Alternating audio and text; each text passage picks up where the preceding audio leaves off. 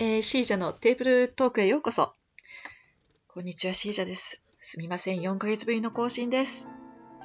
えー、久しぶりすぎてちょっとどうしようって感じなんですけれども、まずはですね、今年の4月に始めた新コーナー、花の学名を覚えように参ります。えっ、ー、と、その前にですね、このコーナーってどんなんやったっけ？って、ちょっと花の学名を覚えようの初回のやつを聞いてみたんですよ。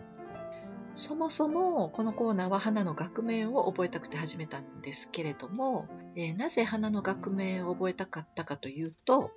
オランダのフラワーデザインの公的ディプロマのうちですね、理論試験ディプロマの DFA2 というものがあるんですが、それを取得したいからなんですね。で、その DFA2 には5つぐらい、え課題項目がありまして、その1つが約450種類ぐらいの学名を覚えるっていうものなんです。ところがですね、まあ、とある事情によりまして、私は長年の希望である DFA2 を取得する、その試験を受けるっていうことをずっと制限されたんです。まあ、これなんでなのかということについてはね、また別途ゆっくりお話しできればいいかなって思うんですけれども、えー、まあ、とにかくどれだけ望んでも無理だったんですね。でも、まあその状況は変わらないけれども、とりあえず革命を覚えていくっていう行動を起こすことによって、もしかしたら状況が変わるかもしれないっていうことをね、4月12日にその新コーナー作った時に言ってるんです。言ってたんです、自分でね。それでね、いや、もうほんとびっくりですよ。あの、先週あることがありまして、ついに私もその試験を受けることができるようになったんです。信じられます？これね、あの、行動を起こしたことに現実が追いついてきたんですよ。現状が変わらないから、ね、いくら望んでても無理やっていうことだったんだけれども、まあでもとりあえず覚え始めてみようって始めたらね、現状変わって受けれるようになったんですよ。これが引き寄せの法則です。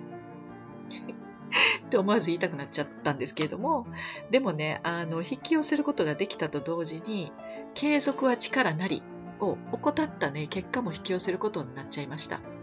ていうのはね、なんとその試験がね、1月の中旬なんですよ。もう2ヶ月半しかない。えー、私がね、このポッドキャストをサボらずに、この学名コーナーをね、サボらずにもしちゃんと続けていたら今頃順調にね、進んでたかもしれないのに、えっ、ー、と、正確には、いくつだっけ ?462 個中まだ9個しかね、紹介してないし、っていうかもう4ヶ月空いちゃったからその9個も忘れてるしね。うん。ということでね、あの、嬉しいながらもめちゃめちゃ焦っております。しかもね、その他の4つの課題項目ももちろんあるし、あの、テキストブックは英語かオランダ語のみやしね。で、まあ、このコーナーどうしようかちょっと考えたんですけれども、一応理想的には1日8個ずつ紹介していくと、なんとなく期日までには終わるんですけれども、そもそもね、毎日更新ができるかどうか。4ヶ月更新してなかった人間が毎日更新できるわけないやんって思うんですけれども、まあ、ちょっとあのできるところまでやってみましょうかね。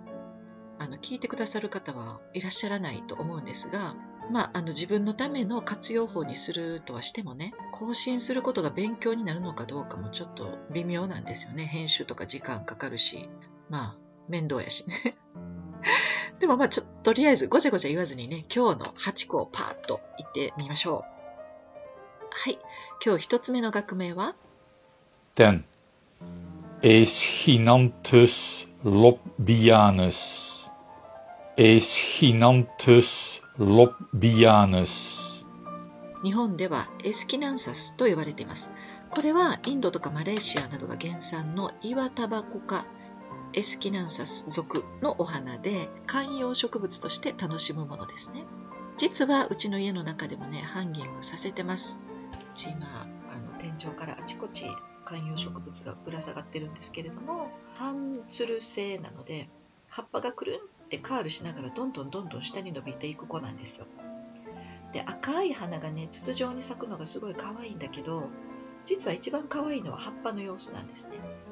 なんでこんなにカールするんやろうっていうぐらいカールしててしかも肉厚なんです。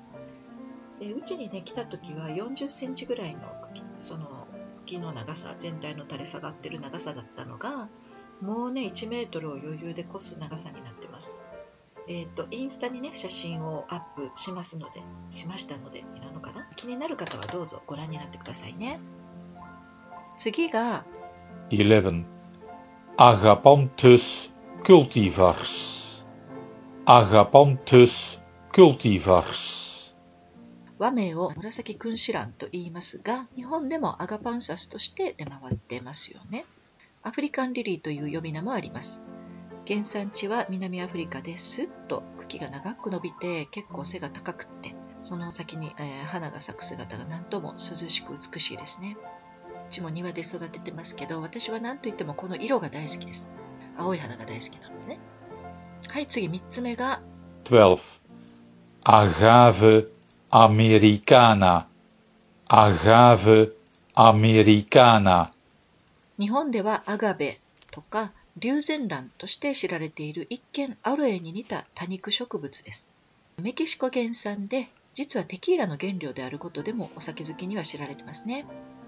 でまあ私も相当お酒好きなんですけど実はそのテキーラの原料ってことは数年前までは知りませんでした。でまあテキーラといえばあの浮かんでくるのはマルガリータですよね。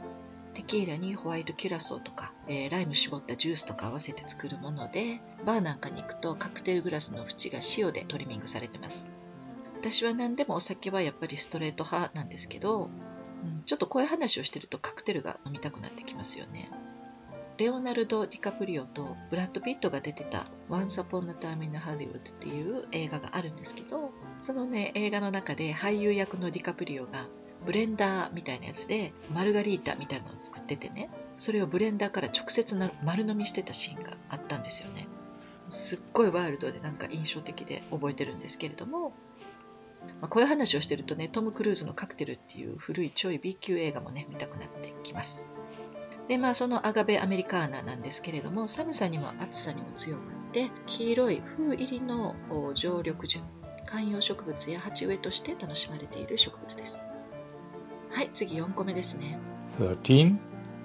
Aglaonema commutatum. Aglaonema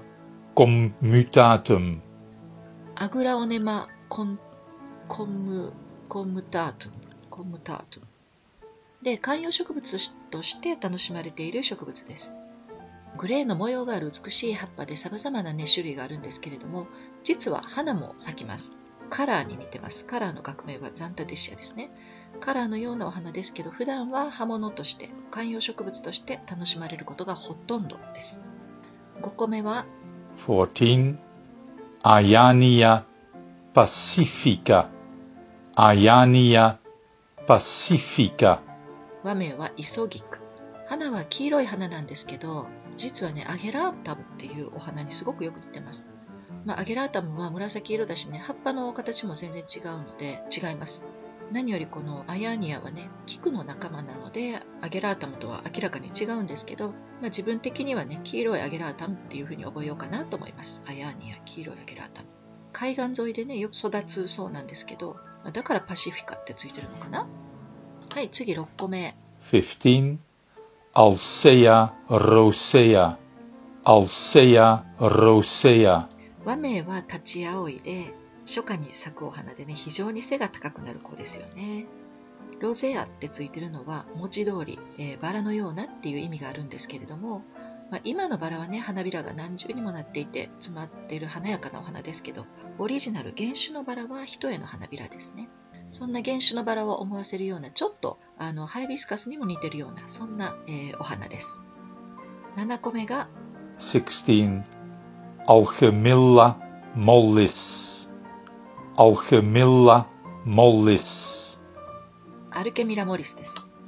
明るい黄緑色の小さな花が咲くとっても可愛らしい春のお花であの日本でも人気がありますよね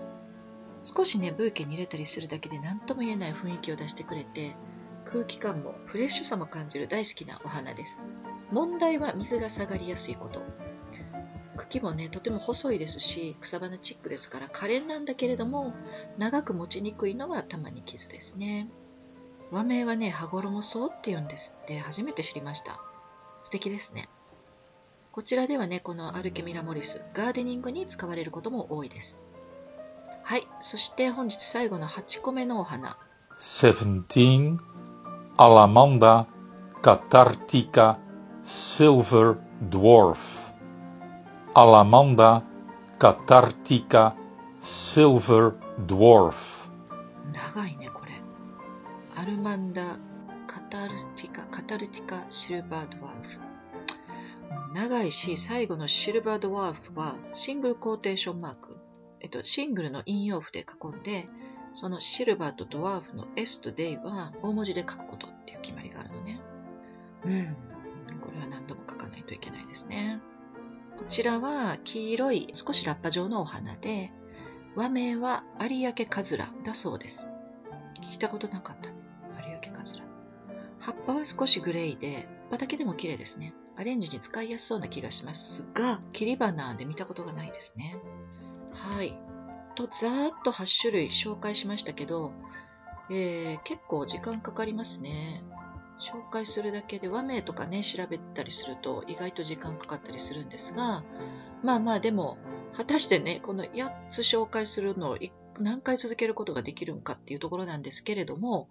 あの、まあ、ちょっと真剣に覚えていかなくちゃいけないので、なんとかね、ポッドキャストを上手に活用しながら勉強していければいいかなっていうふうに思っています。お花がお好きな方はもしよろしければ、あんま楽しくないけどね、つまんないかもしれないんだけれども、まあ、あの、暇でしゃあない時とかがあれば、お聞きくださると嬉しいです。はい。ということで今日のところはこれでおしまいにいたします。お聴きくださりどうもありがとうございました。シージャでした。